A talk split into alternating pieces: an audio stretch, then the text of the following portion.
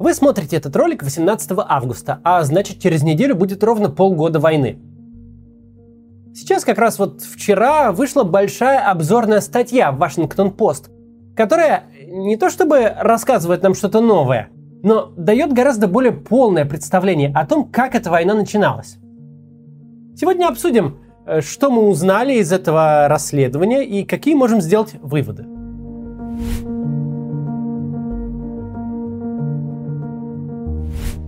Если коротко, еще в октябре американская разведка пришла к выводу, что Путин хочет напасть на Украину. А Америка пыталась вразумить Россию и предупредить своих союзников. Советники рассказали Джо Байдену прямо в деталях, как будет идти наступление.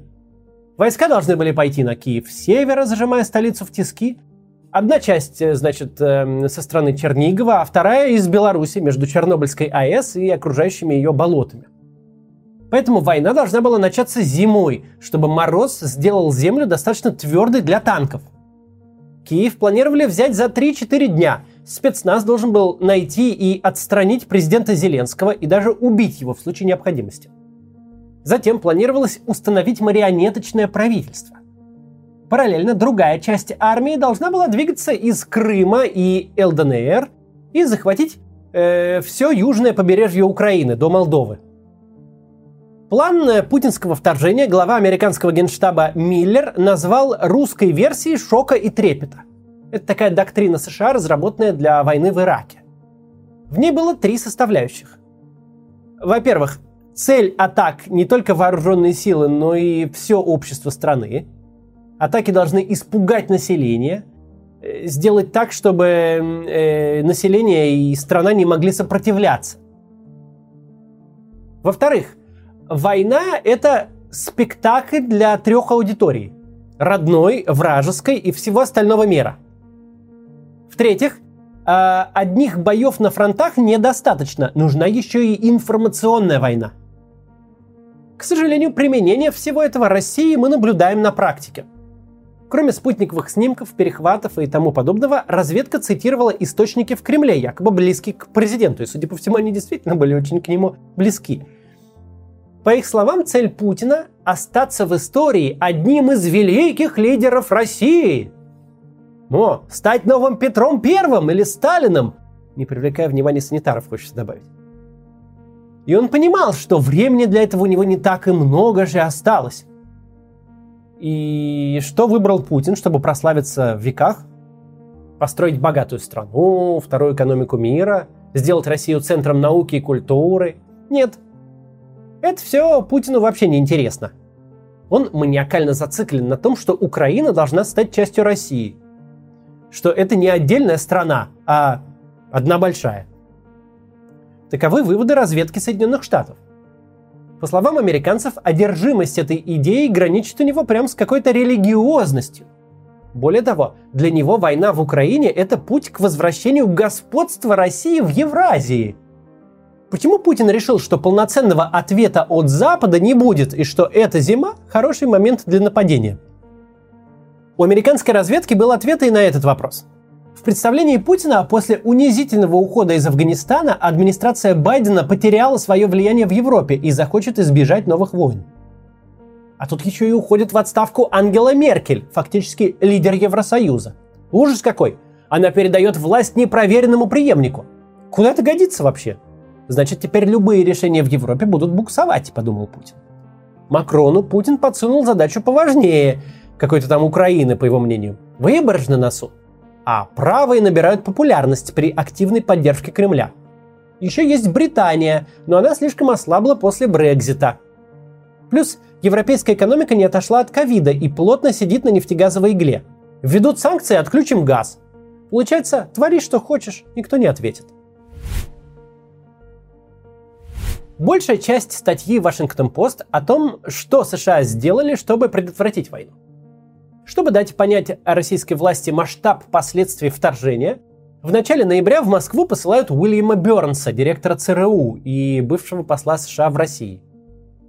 Бернс говорит с Путиным по телефону из кабинета его помощника. Президент не отрицает никакие разведданные. Повторяет свои старые песни про расширение НАТО на восток и пренебрежительно высказывается в адрес Зеленского. Бернс предупреждает Путина, а затем Патрушева. Ответные действия Запада в случае вторжения в Украину будут катастрофическими для России. В ответ его заверяют, что никто не собирается начинать никакую войну вовсе. Параллельно американцы предупреждают своих союзников. Госсекретарь Блинкен сообщает Владимиру Зеленскому, что в его стране скоро начнется полномасштабная война. Зеленский осознает угрозу, но имеет все основания считать, что это очередная политическая многоходовка э, Путина, и что в итоге он на войну не решится. На этих переговорах было две большие проблемы. США не хотели и не хотят раскрывать свои источники в Кремле. А без неопровержимых доказательств в войну с Украиной было очень сложно поверить даже президенту Украины. Но также американцы боялись давать Зеленскому слишком много разведданных, чтобы он не нанес превентивных ударов по путинским войскам на территории ЛДНР и Крыма. Сейчас США уже поменяли подход, но тогда они боялись, что это приблизит Третью мировую войну. Глава МИДа Украины Дмитрий Кулебов вспоминает, что когда они в ноябре приехали в Вашингтон, сотрудник Госдепа встретил их словами «Ребята, копайте окопы!» Но предостережения были, а документального их подтверждения не было. Реальные разведданные Америка предоставила Украине только в конце февраля, когда до войны оставалось каких-то пять дней. Логика Украины была такая. Угроза настолько большая, так давайте тогда самолеты и ПВО. А не хотите давать? И даже разведданные не покажете? Ну окей, тогда мы все еще думаем, что это спекуляция. В принципе, логично. Кроме того, Зеленский наверняка опасался паники и экономического коллапса еще до начала какой-либо войны. Но надо отдать должное президенту Украины. США предупредили его, что атака на Киев начнется с Гастомеля, что его, скорее всего, попытаются убить, что угроза реальна. Возможно, убийцы уже в столице Украины, но Зеленский остался в Киеве. Он мог уехать на запад страны или вообще в Польшу. Но он сказал, что никуда не поедет потому что это посеет панику в Украине, и тогда Путин выиграет. Странам НАТО поехала рассказывать о планах России Эврил Хейнс, директор национальной разведки. Но в начале ноября ей удалось убедить вообще не всех. И опять из-за того, что США не раскрывали всех разведданных. Европа разделилась на три лагеря, прям как эксперты на Ютубе перед войной. Западная считала, что Путин блефует. Центральная Европа и Восточная, что он ограничится Донбассом. И только Великобритания и страны Балтии сразу поверили Америке и восприняли угрозу всерьез. Одновременно Америка не теряла надежды как-то вразумить Россию. Наверное, даже у них не все были готовы поверить, что война неминуема. Американцы обсуждали на переговорах с российскими властями гарантии безопасности, расширение НАТО, ну и всякое такое. Все, чего якобы хотелось России – но чем дальше, тем больше США убеждались, Путину это уже не очень интересно. Чего бы там Песков журналистам не отвечал. Глава Госдепа в январе уже прямо спрашивал Лаврова на встрече, вас вообще на самом деле расширение НАТО-то волнует? Или все дело в том, что Путин просто помешан на Украине? Лавров, как пишет Вашингтон-Пост, просто молча ушел вместо ответа. Министр обороны Великобритании Уоллес прямо говорил Шойгу на встрече в феврале – я знаю украинцев, они будут сражаться. Ну, Шойгу-то у нас считает, что он знает украинцев лучше, и вообще он заявил, что у него мать украинка, и русские с украинцами это один все народ. Еще в золотой фонд цитат. В ответ на угрозу жестких санкций Шойгу ответил, русские умеют страдать, как никто другой. При этом ровно в этом же диалоге наш министр обороны продолжал говорить, что Россия ни на кого не собирается нападать. Чем ближе была война, тем больше стран верили Америке, но было уже поздно что-то предотвратить. Путин принял все решения, и никакие визиты и звонки Макрона на него не действовали. Он начал вторжение. Сейчас реклама. Дальше поговорим о том, что мы теперь знаем, прочитав статью. Ресурсы 21 века – это люди и технологии. Чтобы препятствовать оттоку IT-специалистов, правительство вводит беспрецедентные меры поддержки для российских IT-компаний. Льготные кредиты, отсрочку от армии, освобождение от налогов. Неважно, остались вы в России или уехали, профессия в IT позволит вам найти работу в любом уголке мира. Одно из самых перспективных направлений в IT – это разработка мобильных приложений. Мы всеми пользуемся. Чтобы договориться о встрече, доехать вечером домой, заказать еду. Даже этот ролик многие из вас смотрят через приложение YouTube. Приложения так нужны компаниям, что специалистов, которые умеют их делать, не хватает. Мобильным разработчикам стать несложно. Есть способ создавать предложения не программируя. Это zero coding. Может вы слышали о конструкторах сайтов, вроде Tilda или Wix? Это то же самое, только для приложений. Научиться zero кодить можно за несколько недель в университете zero кодинга. Даже если вы ничего не знаете про IT, через пару месяцев вы сможете создавать приложение на заказ и в перспективе выйдете на неплохой доход от 200 тысяч рублей в России или от 30 долларов в час на зарубежных биржах. Университет Zero Кодинга приглашает на бесплатный вебинар для всех, кто хочет освоить новую IT-профессию и научиться Zero кодить. Эксперты расскажут о необходимых инструментах и ошибках фрилансеров, работающих с иностранными заказчиками в условиях санкций, расскажут, как искать работу в России и на фриланс-биржах, как принимать деньги от иностранных заказчиков и как оплачивать иностранные сервисы из России в текущей ситуации. Если вы ждали знака, чтобы сменить профессию или запустить стартап, то это он. Zero кодить пока умеют единицы, и у вас отличный шанс запрыгнуть в первый вагон. Регистрируйтесь на бесплатный вебинар по Zero кодингу, ссылка будет в описании. Главное в статье Вашингтон-Пост – это, конечно, степень осведомленности американской разведки. Потому что нам точно известно, что аппарат российского государства не был готов к войне. Что никто, за исключением самого узкого круга, не знал о планах Путина. Не знала пропаганда. Мы своими глазами видели, как в первые недели войны методички выдумывали с колес. Никакой внятной концепции не было. Именно отсюда берется литера «З» как символ войны. Символ жутко неудачный. Он режет глаз, будучи внедренным в кириллические слова. Он слишком сильно похож на свастику. Он не отсылает ни к какому культурному референсу. С чего он вообще взялся? А взялся он с того, что визуальный стиль войны пропаганде нужен, а тактический знак западной группы войск уже успели нарисовать на технике. Ну и взяли, что было под рукой. Сама эта уродливая словесная конструкция, специальная военная операция по денацификации и демилитаризации – она говорит о том, что придумали ее не политики, не пиарщики, не пропагандисты, не люди, работающие с массами, а пыльные референты в момент написания текста Путину. Потому что ну не может имя того, что вы хотите выдать за отечественную войну, звучать как третий абзац кредитного договора на покупку блендера. О планах Путина не знали олигархи. В первой неделе войны, когда санкции летели как из пулемета, их яхты, счета, недвижимость были взяты тепленькими – Никто не предпринял самых очевидных мер, даже физически не переместил свои активы в безопасные юрисдикции, типа яхты в Турцию не пригнал. Или в Россию. Не знали и правительство, и Центральный банк. 300 миллиардов долларов из резервов ЦБ оказались под арестом в первые же дни войны. Развязывать войну в центре Европы и держать резервы в европейских и американских активах. Правда, звучит как отличная идея. Не знала и сама армия. Из того, что сегодня известно, весь личный состав, начиная от рядового и заканчивая минимум полковниками, за исключением высшего руководства, все они были убеждены, что находятся на учениях.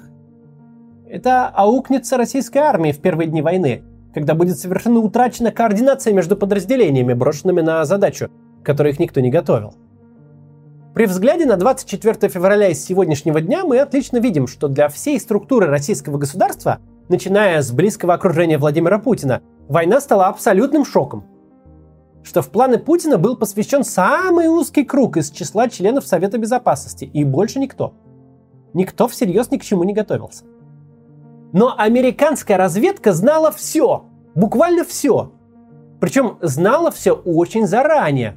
Еще с октября, задолго до того, как кто-то начал всерьез рассуждать о возможном вторжении. Знала еще в тот момент, когда первые эшелоны российской военной техники пришли в движение – это, конечно, изумительный совершенно факт. В стране, которая де-факто управляется контрразведчиками. В стране, где политическая власть принадлежит ФСБ. Где ученых за иностранные лекции запирают в СИЗО по статье о госизмене. Вот в этой стране уровень осведомленности американской разведки таков, будто ее агентура сидит прямо в Совете Безопасности, если не в кабинете Путина. Одновременно мы видим, что знать факты и верно их оценивать совершенно разные вещи. Что взгляд из-за океана может быть до жути искажен. Американские эксперты были убеждены, что взятие Киева и оккупация Украины для Путина лишь вопрос времени. Причем не абстрактного времени, а нескольких дней. Может быть, не трех, как фантазировал сам Путин, но очень короткого срока. Понятно, откуда бралось это убеждение – аналитик в ЦРУ или в Госдепе клал перед собой сравнительные таблички военного потенциала, количество танков, самолетов, ракет, пушек, систем залпового огня, боевых кораблей в Черном море. И делал самый очевидный вывод, что так не воюют. Что Украина, чей военный бюджет ниже в 10 раз, долгие годы отрезанная от рынков тяжелого вооружения, вынужденная эксплуатировать старую советскую технику, практически не имеющая развитого ПВО и боевой авиации, ну, она просто не имеет шансов в столкновении с армией, на перевооружение которой потрачен триллион долларов за 10 лет. С этим убеждением, видимо, и был связан тот факт, что точно зная о вторжении, США не поставляли Украине оружие заранее. Какой смысл, если война в любом случае продлится несколько дней, а вся новая техника окажется в руках россиян? Проблема американской оценки военных потенциалов в том, что формальные цифры не дают представления о той прорве коррупции и некомпетентности, которая процветала у нас в армии. У нас были догадки. Мы все понимали, что дворцы у министра обороны не от сырости растут. Мы все понимали, что если публичные институты государства разложились, то армия и подавно. Но чтобы точно оценить состояние большой армии, нужна большая война. И вот мы поняли – Вторая армия мира на бумаге спустя полгода на поле боя снизила свои ожидания с Киева и половины Украины до села Пески. Более 5000 единиц потерянной военной техники, из которой почти тысяча танков, более сотни самолетов и вертолетов. Это только то, что зафиксировал проект Орикс, считающий по фото и видео. В реальности все гораздо хуже – 70-80 тысяч человек убитыми и ранеными. Это по оценке американской разведки, которой ну, нет оснований не доверять, как мы видим сегодня из этой статьи. Более 5 тысяч э, этих убитых установлены поименно медиазоной, как погибшие. Сухой остаток спустя полгода войны. Несмотря на западные поставки, украинские войска по-прежнему в разы уступают российским по технике и вооружению. При этом Россия убитыми, ранеными и техникой потеряла уже 7 полноценных дивизий, одну общевойсковую армию. В этом, конечно, очень интересная ловушка анализа. Когда из верных фактов был сделан совершенно ложный вывод. Американская разведка, очевидно, все знала о российской армии и планах Путина. Она будто бы сидела в голове у Путина вообще, а даже не в Совете Безопасности. Но беда в том, что оценивала она ситуацию тоже глазами Путина – Аналитики просто не могли предположить, что при таком тотальном перевесе по всем показателям можно настолько бездарно провалить войну. Потому что такого не бывает. Но оказалось, что такое еще как бывает, когда ты информационная автократия, и работа твоя не быть, а производить впечатление. Заложником произведенного впечатления рано или поздно станешь ты сам. Статью Вашингтон-Пост насквозь пронизывает вот этот ужас американских политиков. Наша задача удержать Путина от войны, потому что если он войну начнет, то у Украины шансов нет. Мы можем поддерживать ее сопротивление, можем эвакуировать президента Зеленского, можем давить на Путина санкциями, но в лучшем случае речь будет идти о каком-то партизанско-диверсионном сопротивлении российской оккупации. Это точно будет не война. Так же думал и сам Путин – Откуда мы все это знаем? Мы это знаем по колонне автозаков Росгвардии, например, разбитой на подступах к Киеву. Это означает, что не планировалось никакой войны, планировалась полицейская операция. Алексей Арестович совершенно прав, когда говорит, что американцы не столько предупреждали Украину, сколько с ней прощались. Потому что ни в какие прогнозы не укладывалась настолько поразительная фиаско российского агрессора – Возвращаясь к статье Вашингтон-Пост, видно, насколько безответственно и безалаберно велась подготовка к войне в России. Кремль врал до последнего, причем врал всем. Войска, которым вот-вот предстояло столкнуться с противником, были совершенно убеждены, что сейчас учение закончится, и они поедут все домой. У задачи публично врать был высший приоритет. По этой причине не было сделано ничего, чтобы у войск была связь и координация к моменту пересечения границ. Это, безусловно, не основной, но очень важный фактор, который спас Украину в самые опасные первые дни войны. Украинцы столкнулись с солдатами и офицерами, которые не понимали, где находятся и что им нужно делать. Весь тон статьи про замешательство и изумление. В период подготовки войны американские и британские политики и военные не могли понять, зачем, какая темная сила повелела Путину развязать войну в центре Европы. А с началом войны стало совершенно непонятно, почему она ведется настолько непрофессионально, безрассудно и жестоко. Вашингтон-Пост приводит слова анонимного британского чиновника. Мы думали, что они вторгнутся так, как вторглись бы мы, Короче говоря, если просуммировать все, что мы узнали из статьи Вашингтон-Пост, то можно уместиться в одну фразу. Сначала никто не верил, что кому-то хватит безумия начать войну, а затем никто не верил, что войну можно вести настолько неадекватно. Закончить тут нужно нашей традиционной рубрикой «Совет диктатору» от Максима Каца. Дорогой диктатор, вот чего тебе не жилось-то нормально? Пока ты грозил войной всему НАТО, пока Э, стаскивал войска к украинским границам. Все с тобой бегали, уговаривали, разве что в попу не целовали. Все видели в тебе демиурга, у которого в руках мощь, способная потягаться США и весь мир в труху разнести. Ну не мог же ты сам не догадываться, что вояки вешают тебе ту же самую лапшу, что чекисты и все твое окружение. Могло же тебя хватить ума. Не проверять это все на практике. Не отправлять армию, чья мощь только в воображении, на настоящую войну. Вот ходили они парадами и ходили бы дальше, а весь мир страшно переживал бы по этому поводу. А теперь все увидели, чего ты стоишь. Теперь тонут флагманы твоего флота, взрываются твои склады. Теперь ты вынужден сгребать по всей стране алкашей и уголовников под обещание безумных зарплат. Теперь все желающие видят – что языком силы с тобой разговаривать не просто можно, а обязательно нужно, и только так. Ведь одно дело кормить граждан байками про армию, а другое начать войну. Это ж тебе не конституцию переписывать. Тут реально нужно побеждать. Дорогие диктаторы, вы же не просто так от выборов избавились. Вы не умеете в конкуренцию, не умеете в конкурентные процедуры и не умеете в войну. Вот и не начинайте войн, диктаторы. Я вас еще 15 февраля предупреждал. До завтра.